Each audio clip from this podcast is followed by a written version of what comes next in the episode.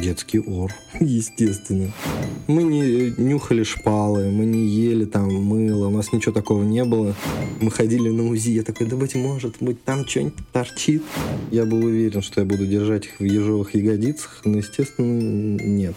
Уже у тебя в голове сформировалась нормальная как бы каша, которую можно передать.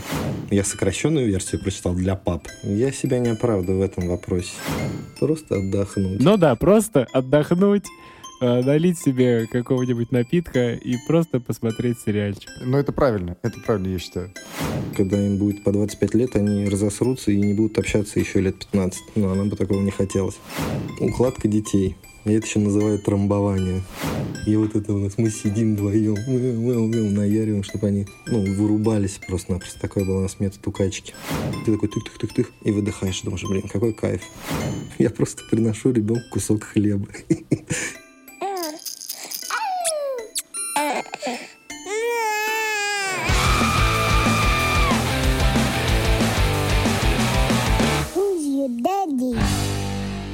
Всем привет! С вами третий выпуск подкаста Who's Your Daddy. Это Юра, со мной Коля. Всем привет!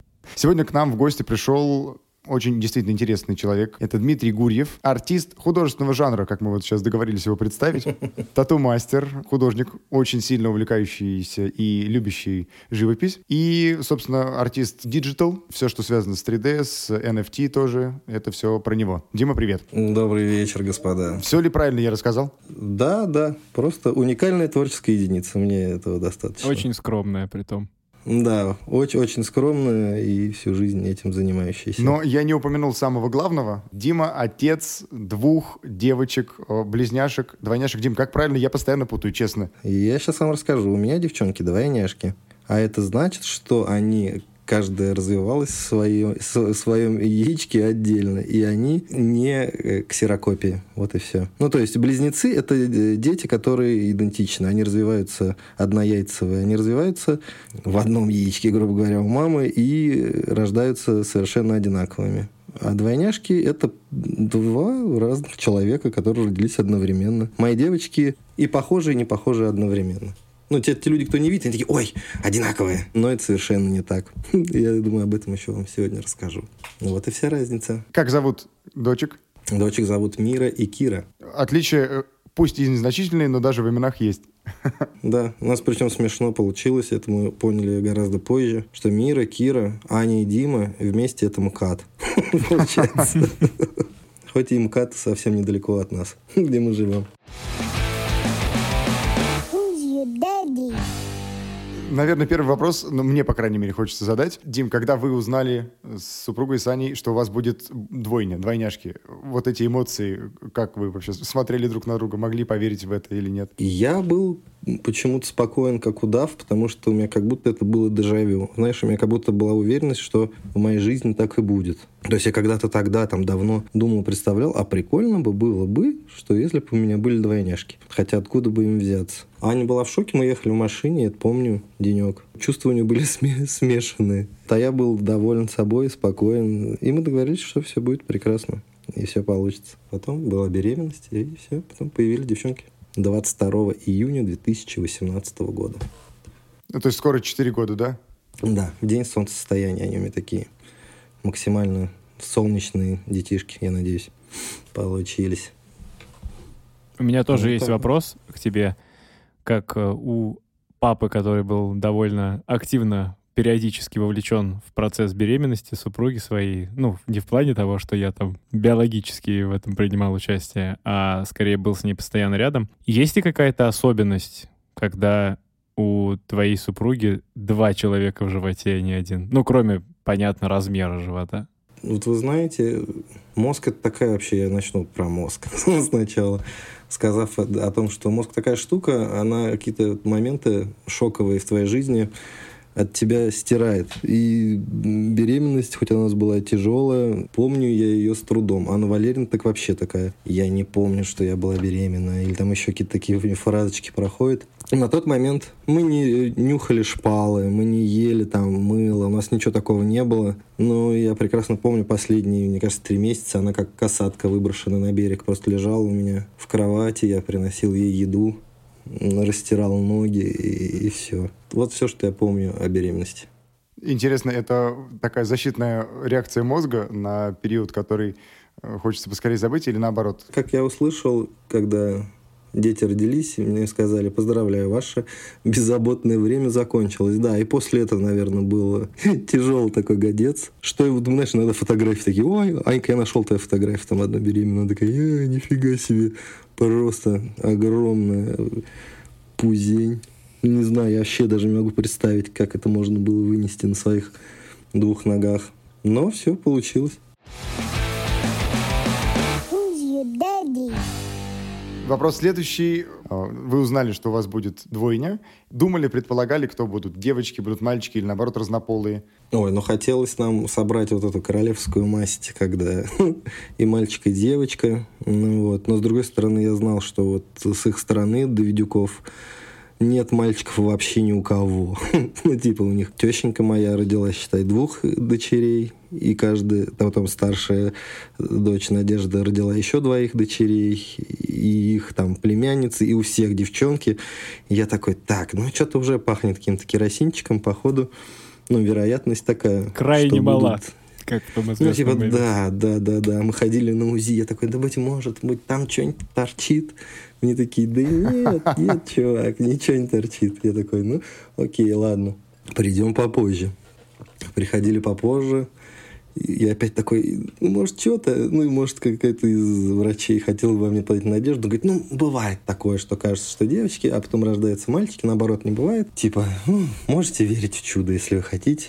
Но на тот момент я как бы не знал еще ничего. Мне казалось, что мужику нужен мужик, ля-ля-ля-ля-ля. Но в итоге оказалось все иначе. И, в принципе, результатом... Сказать, что я доволен результатом, не сказать ничего. Потому что девчонки — это супер класс. А почему хотелось именно вот в мечтах, да, в идеальных, и разнополую пару? Чтобы и был у папы сын, а у мамы дочка, или там папенькина дочка, маменькин сынок, как... Ну, типа, да, да, да, да, да. Ну, и просто наследник престола, там все дела. Я тоже последний Гурьев. Я думал, кто-то должен же фамилию мою продолжить. Но, походу, что-то это пока и все идет не по плану. Ну, я уже стал, естественно, философски относиться. Но все еще впереди? Мало ли, вдруг? Да, да, да, да. Но Анна Валерьевна до сих пор не понимает шуточек про это дело. Да, ну нам, нам попроще, честно говоря, да. Они-то проходят этот полный цикл еще и до, и после, и во время. Еще и когда X2, это в ощущениях-то явно не X2, а X, э, я даже не знаю сколько. Вспоминая, как чувствовала супруга моя себя в этот период. Первые полгода Анна Валерьевна вообще шутка не понимала, когда родила. Вот. Но потом ничего, разгулялся. Ну, у меня, например, есть э, друзья мои, которые э, сначала у них тоже родились две девчонки, двойняшки, а потом, по-моему, через три года родился пацан, и вот они сейчас уже многодетная семья, вот, и прекрасно себя чувствуют. Ну, это такой частный, частный пример. Почему бы и нет, да. У меня есть вопрос.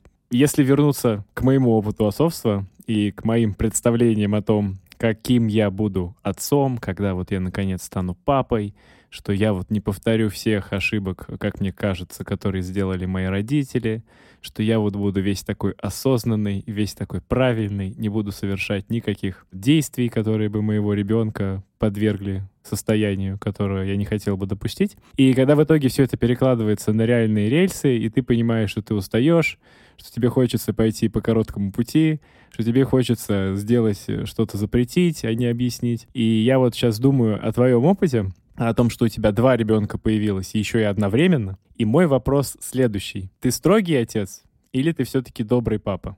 Вот как опыт общения с двумя детьми, э, скажем так, одной даты производства э, тебя э, сформировал как папу? До их рождения я был уверен, что я буду держать их в ежовых ягодицах, но, естественно, нет. Но при этом путь наименьшего сопротивления у нас тоже такой не работает. В плане того, что вот проще запретить, чем объяснять и так далее. Не, мы с Анной Валерьевной... Ну, а, а, они у нас родились достаточно поздно, можно сказать. Уже нам там больше 30. Даже 31, что ли, мне было, или 32. Ну, по нынешним меркам это еще и даже ничего. Ну, как я себя не оправдываю в этом вопросе. Но уже какие-то предпосылки к воспитанию, уже у тебя в голове сформировалась нормальная как бы каша, которую можно передать. Плюс мы прочитали книжку, я сокращенную версию прочитал для пап, а они более развернутую. Автор не помню, какой-то японский. После трех уже поздно она называлась. Да-да-да, я она тоже была ее самое, читал. инте- самое интересное из всего подсунутого, что было. Ну, даже концепция мне понравилась о том, что все самые какие-то основы нужно впихивать детей до трех лет, ну, вот, потому что они это впитывают там, как губка, грубо говоря. Ну, и если считать воспитанием, приучение их к музыке, к рисованию, к усидчивости, к книжкам, то ну, у нас в этом вопросе как бы все есть. Мы все это делали. Строгость в чем могла заключаться? То, что мы до трех лет и мультики не показывали. Очень редко, только по выходным, например. У нас такая была штука. Это тоже был метод проб и ошибок, потому что, например, мы детям сначала подсовывали мультики, когда им было ближе к году, чтобы они молча там ели, смотрели там что-нибудь. Мы включали вот этот колобок-колобок несчастный, который я миллиард раз просто видел. А потом в какой-то момент поняли, что у нас одно из детев просыпается ночью и начинает истерить. Просто ни с того ни с сего. И тут Аня тоже где-то прочитала. Она говорит, это вот от первозбуждоса от телека. И мы решили от него избавиться. Поэтому наши дети не то, что не видели телефонов, и в руках они у них не бывали. Вот их мультиками-то начали баловать. И сейчас по сей даже день. В будни мы их не смотрим. И то время, которое нужно было от- отпускать под мультики, ну, мы чем-то занимаемся. Книжки, рисование. Слабо они у нас любят рисовать. Ну да. Ну, они еще до двух лет уже у нас собирали пазлы такие. Сначала на 5 кусков, потом на 10. В смысле, Так 5 что, тысяч ну, и 10 тысяч? Да, да, да, да, да. Так что мозги быстро схватывают все это дело. Так что вот такой концепции воспитания придерживались мы. Ну, я ее не считаю строгой, потому что нет, я не строгий отец. Но что-то хочу из них вырастить. Творческую личность. Ну, будучи сам творческой единицей из них, хочу, может, у них что-то получится реализоваться как-то сумасшедше на ранних этапах. Вот и посмотрим. Самому интересно очень сильно. Для меня довольно удивительно, как можно обходиться без мультиков, потому что в нашей жизни, ну, у меня еще это все обуславливается тем, что меня очень долго не бывает дома, и супруга моя с ребенком один на один, и у меня была возможность очень такая хорошая провести достаточно большое время вместе с ними, не отрываясь никуда. У меня вообще была идея в какой-то момент э, уйти в декрет, когда закончатся первые полтора года у моей супруги и смениться с ней. И я понял, что ей, насколько там бывает тяжеловато, когда двое родителей с одним ребенком. А уж как ей одной, это мне сложно представить. И поэтому для меня вот в какой, для нее в какой-то момент мультфильмы бывают, ну, просто спасением, когда можно э, посидеть вдвоем. выдохнуть. Просто отдохнуть. Ну да, просто отдохнуть, э, налить себе какого-нибудь напитка и просто посмотреть сериальчик. Я не про мультики хочу добавить, а про опыт декрета супруги. А, У меня двое, да, старшему 10 лет уже сыну, а младшей дочке вот только-только год недавно исполнился. И если на момент, когда родился сын, супруга ушла в декрет и сидела с ним там пол- полтора, два, два с половиной года, пока в садик не пошел. Я работал тогда еще на офисной работе в пятидневку с 9 до 6, 5 дней в неделю. Собственно, приезжал вечером домой, буквально там поужинал, час-полтора там повозился с сыном и укладывал его спать. И дальше мы уже там занимались своими делами. Она справлялась, то есть было все в порядке. Сейчас у нас новый ребенок, другого пола, девочка. И с девочкой я уже не работаю полную пятидневку, да, я большую часть времени провожу по будням дома, в основном, если нет никаких-то встреч. И мы с дочкой вдвоем уже еле справляемся, не потому что мы там обленились, а потому что она просто требует больше внимания. Она вообще другая абсолютно, и я даже не представляю, как вот с двумя девочками одновременно. Они у вас разные по характеру, Дим? Да, конечно. Абсолютно с первого своего дня.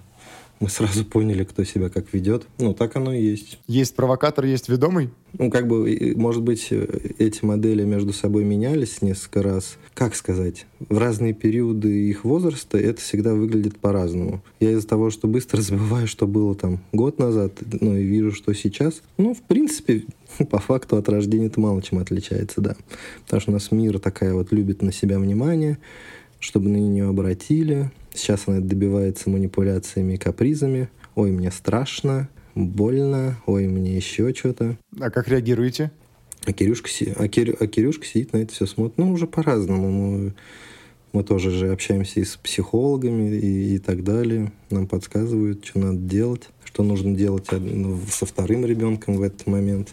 Ну, все стараемся делать. Потому что тут момент такой, что двойняшки — это все равно две личности, которые в какой-то момент разойдутся. Ну, то есть им не суждено жить в одной квартире, как эти у Симпсонов две тетки были, помните?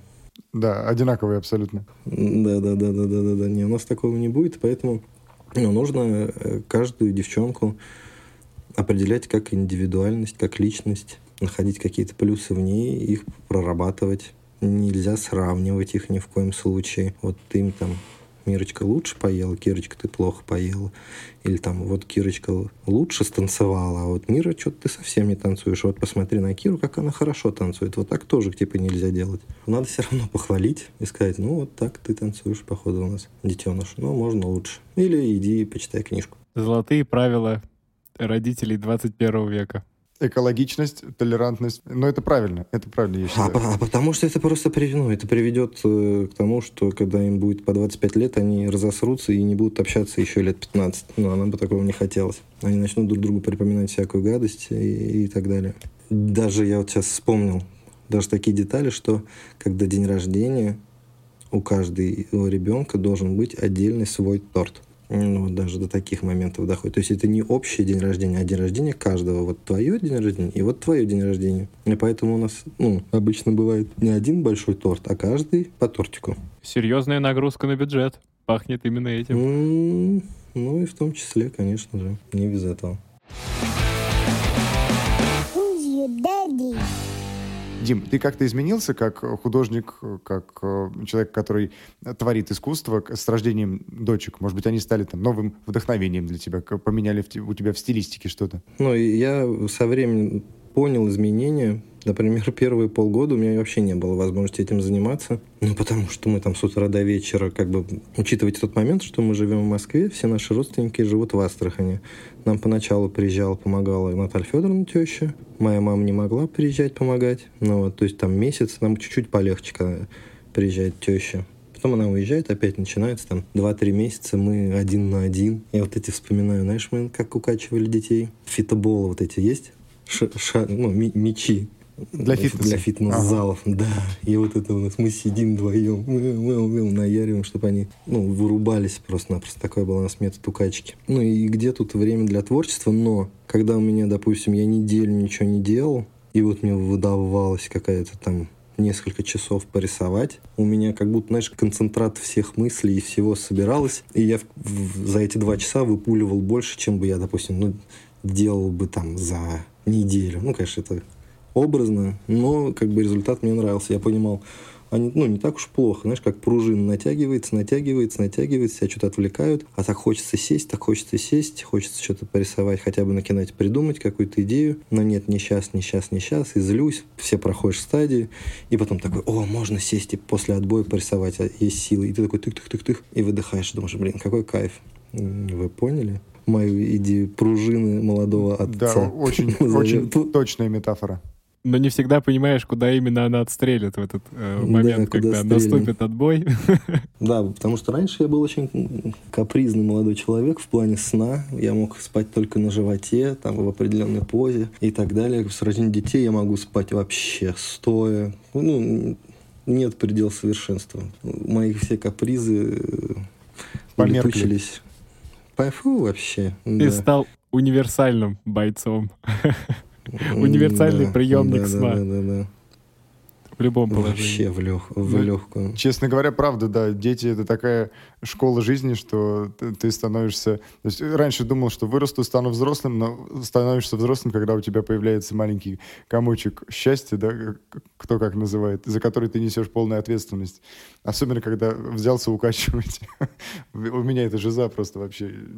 Жиза жизейшая. Ну, а у нас до сих, до сих пор есть такая э, тема, она как бы с годами эволюционирует укладка детей. И это еще называют трамбование. У нас идет строгая поочередность. Типа сегодня я укладываю, завтра укладывает Аня, послезавтра я. И эту пресвятую должность нарушать нельзя, ну только с какими-то большими исключениями. А у вас натуральный обмен происходит на этой почве, что вот ты можешь там в долг уложить за какой-то, допустим, э, поблажку в следующий раз, когда тебе нужно... Да это, ну, ну, бывает так, когда я работаю, то вот единственная поблажка, когда я работаю, потому что это может быть не в попад, а я все равно не приеду к отбою даже не ждите. И тогда Аня там укладывает там три дня подряд, четыре дня подряд. Но потом говорит, вот, с пятницы по понедельничек все, художественной укладкой занимаетесь вы. Как укладываем, это все тоже, конечно, это отдельная история. Чего у нас только не было. Сейчас уже гораздо проще стало.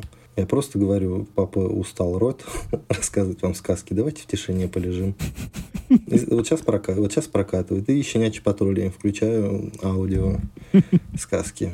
И начал вставлять щенячий патруль. Они слушают и прям быстро засыпают. Но с мамой не прокатывают. С мамой они лежат, разговаривают проговаривают, что было у них в садике и так далее. Со мной это такое, я говорю, не-не-не-не-не, очень устал. Ложусь на пол, делаю вид, что уснул, и все, и они сами засыпают. Где-то я видел в интернете картинку э, смешную, что типа папа придумал, как занять детей и поспать. Сказал, что играем в Ленина, а они в художников, которые рисуют Ленина. У меня последнее время с засыпанием, кстати, история поменялась, не очень приятную для моей Маруси, моей супруги сторону. Я вот последний раз приезжал, когда домой с вахты, а меня дочь вообще не подпускала ее укладывать. То есть если э, мы оба дома, она мне говорит, папа, уйди, я буду ложиться спать с мамой. Ну, я, естественно, делал такую очень недовольную, горестную мину, про себя думая, эх, сейчас я что-нибудь поделаю. Уходил в комнату, э, запирался и, в общем-то, что-нибудь доподелывал. Но в то же время, когда, допустим, Маруся куда-нибудь уходила с подругами вечером, мы оставались вдвоем, вообще никаких проблем. Там сходили в душ, легли, я ей там почитал сказку, иногда даже не читал сказку, и все, она бум и отрубается. Поэтому тут действительно такое очень большое поле неопределенности.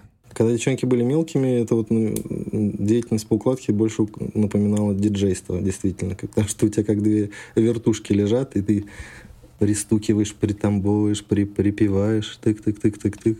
Но было, это было тяжело договориться еще с теми маленькими людьми. Сейчас уже мы разговариваем. А они, кстати, как у вас гораздо, гораздо проще. На двухъярусной кровати или у них две кровати стоят э, на одном уровне? Ну, у них, ну, у них две кровати на одном уровне. Мы решили, что отказались от двухъярусной, потому что второй ярус тоже надо застилать, а это неудобно. И если что-то случается, и надо к ребенку подлечь, ну, да. тоже это неудобно. Ну, то есть это надо залазить туда, а с моим весом я боюсь раздавить нижнего ребенка. А так у них две больших уже кровати, они переехали в свою комнату, положенную им. И все у них замечательно. Я даже туда залажу и люблю у них валяться. Хотя они до 100 килограмм, но ничего, пока выдерживают. По поводу укачивания вставлю свои 5 копеек. Я, когда появился сын, думал, что у меня вместе с ним появилось и воспиталось уникальное качество, супер скилл такой, что я могу укачать вообще любого ребенка. Сын у меня на руках засыпал практически молниеносно, и на руках, и на коленях, там, в разных положениях. И я думаю, ну все, я же уже опытный, теперь дочь появилась, сейчас я ее буду там одной левой буквально укладывать, укачивать. И какое-то время это получалось. Мне удавалось найти какие-то там позы, движения, полуприседы, там,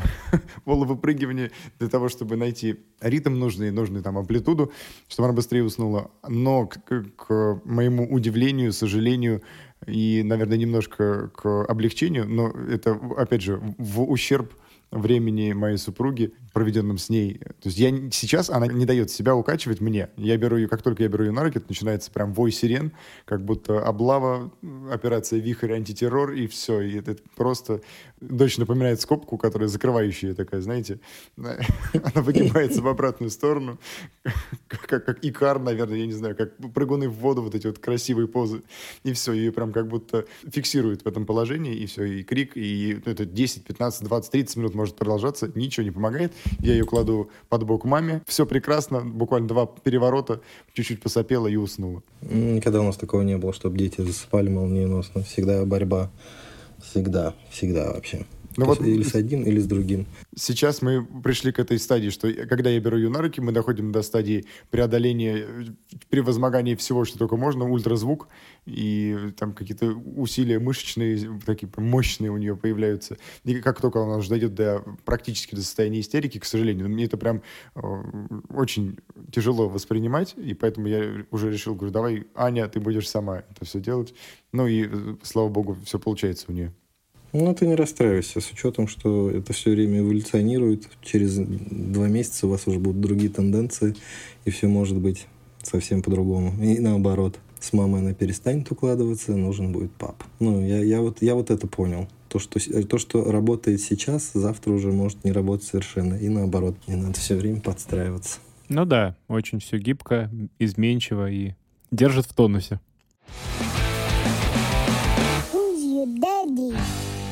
Что для тебя, Дим, самое невыносимое в общении с детьми? С чем тебе сложнее всего работать так, чтобы не сорваться, чтобы э, выдержать вот ту модель поведения, которую ты для себя выбрал как папа? Детский ор, естественно. У всех же есть свои загоны, грубо говоря, у людей. Конечно. Один из моих загонов — это посторонний шум, назовем его так. Я очень...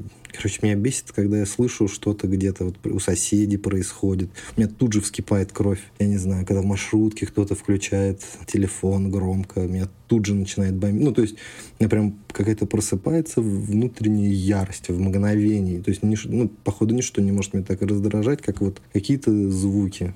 И вот дети это они, конечно, не посторонние мне люди, но это жесть. И порой мне тяжело себя контролировать, и мы можем начать ругаться все в один момент. Наверное, по большому счету, это единственное, что я очень тяжело переношу. Особенно, когда вот эти вопли уже есть такие, когда, ну, действительно, ребенку плохо, там, больно, и, ну, ты это чувствуешь нутром, что у ребенка что-то болит.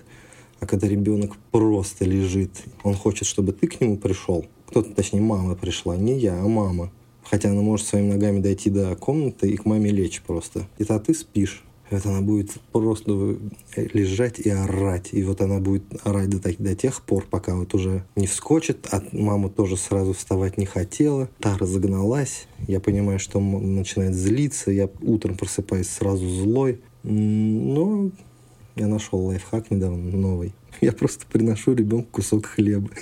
И она перестает... Она такая, о, хлебушек и начинает есть хлеб, и просто сразу другой человек. Это очень смешно. Новая тактика. Переключение внимания, да, на еду. Ну, такая, да, да. Ну, как бы, она же девочка. Это, это им свойственно быть э, раздраженными, пока не, они не поедят. А есть ли у вас договоренность какая-то вот на определенное там время? Ну, понятно, да, если говорить про какие-то внезапные реакции, то ну, никаких договоренностей, естественно, не будет. А вот в какие-то конкретные там моменты дня, что вот, допустим, ты работаешь, ты занят, и ты говоришь им вот в это время там не шумите. Да нет, у нас пока еще это не работает, не шумите. Ну, их надо просто чем-то отвлечь. Ну, пока они еще беспредельщики маленькие. Но хотя могут, уже начинают потихоньку отчитывать сами. Уже у них начинается, они наслушаются маму и могут сказать такие, папа, а почему ты не переоделся, например? Ну, то есть ходишь еще вот такой в уличной одежде дома. И я такой, так, ну что-то слишком рано началось. Или там, папа, почему ты ешь не за столом? Садись за стол. А это, знаешь, хомяч просто там, просто что-то себе взял быстро съесть. Я такой, блин, вот это ножи в спину начинается. И контроль со стороны женщин. Да. Ну, а как ну, ты хотел? Раньше ну, ты для них создавал правила игры, теперь будь добр сам, ну, начни да, играть по этим правилам. То, что я, я, я живу среди трех девчонок, а бывают такие дни, когда к нам прилетает Анина сестра, еще с двумя девчонками, и теща прилетает, и, и мама моя может прилететь. И я, получается, сколько там? Один к восьми. И вы все ну, в одной квартире? Ну, ну, типа, да. О. У нас кот базик такой, опа, единственный мужичок со мной. Но тут, когда уже мельчешит огромное количество народу, можно укрыться, скрыться, и как раз это, ну, это неплохие дни. Можно куда-нибудь текать. Никто не заметит. Там система сама себя организует, видимо, не до тебя. Да, да, да, да, да, да, да. Ну, там старшие сестры тусуются с младшими, эти сами по себе, мама там сами по себе, и ты думаешь, о, о, о, А гарем такая уж плохая идея. Ну, вообще, мне кажется, что когда несколько поколений девочек, девушек, да, пересекаются в рамках одной семьи. И это получается, действительно, как Юра сказал, самоорганизовывающаяся система такая, где автоматически все принимают уровни ранжирования, иерархию, вот эту вертикаль власти, если можно так назвать, и как-то меньше скандалов, а когда только появляется элемент мужского пола, кто-то из там, брат, отец, дядя, дедушка, то тут же начинается такой легкий элемент хаоса. Daddy. Итак, мы продолжаем, и теперь у нас на очереди наша уже традиционная рубрика «Блиц», которую заведует Юра. Юра, тебе слово. Правила простые. Я задаю вопрос, ты на него отвечаешь сразу, без размышления, и мы идем дальше. Расскажи нам, для чего малышам назначают курс массажа? Чтобы они развивались и росли быстро, чтобы ходить научились, я не знаю, что. Чтобы укреплять их тело. Все, правильно ты? Отлично. Следующий вопрос. А, во сколько месяцев твои малыши а, начали держать шею? Ну, наверное, в разное время. Ну, там, ну, типа в два месяца, наверное. От двух до трех, вот между вторым и третьим месяцем. Назови, пожалуйста, пять вкусов детского пюре. Отвратительные, очень отвратительное. Это типа кабачок, э, вот эта вот зеленая хрень, извините, как это называется? Брокколи. забыл. Ну, брокколи, да, потому что... Ну, а потом вкусные начинаются. Всякие персиковые, яблочные, грушевые. Цветная капуста. Супер. Да. При том, что я люблю брокколи, такие человеческие, обыкновенные. Это прекрасный вкусный продукт. Я просто не понимаю, почему он становится такой тварью, когда превращается в детское пюре. Что с ним происходит вообще? Что идет не так? И цветную капусту я тоже очень сильно люблю. Но почему в банках они себя так ужасно ведут? Про грушевое пюре, конечно, никогда в жизни так не скажу. А как тебе мясо с песочком? Тема, который в банке. Да-да-да. Меня, меня всегда смеш... насмешила упаковка. Вот, что я ем какого-то тему. Да ничего, нормально, нормально, нормально. Ну, мы его не помним, чтобы мы ели вот это мяско, на самом деле. Но было и такое. Так, давай дальше. Навеяно папскими доеданиями. Итак, следующий вопрос. А с какого продукта обычно начинают прикорм детей? Это развивая тему питания. Ну, вот с этих пюрешек нет. Не-не-не, я имею в виду продукт уже, ну, нормальный, человеческий, который не в баночке. Ну, супы мы варили, наверное, супики. Ну, пюрешки. Опять же, сами, которые делали.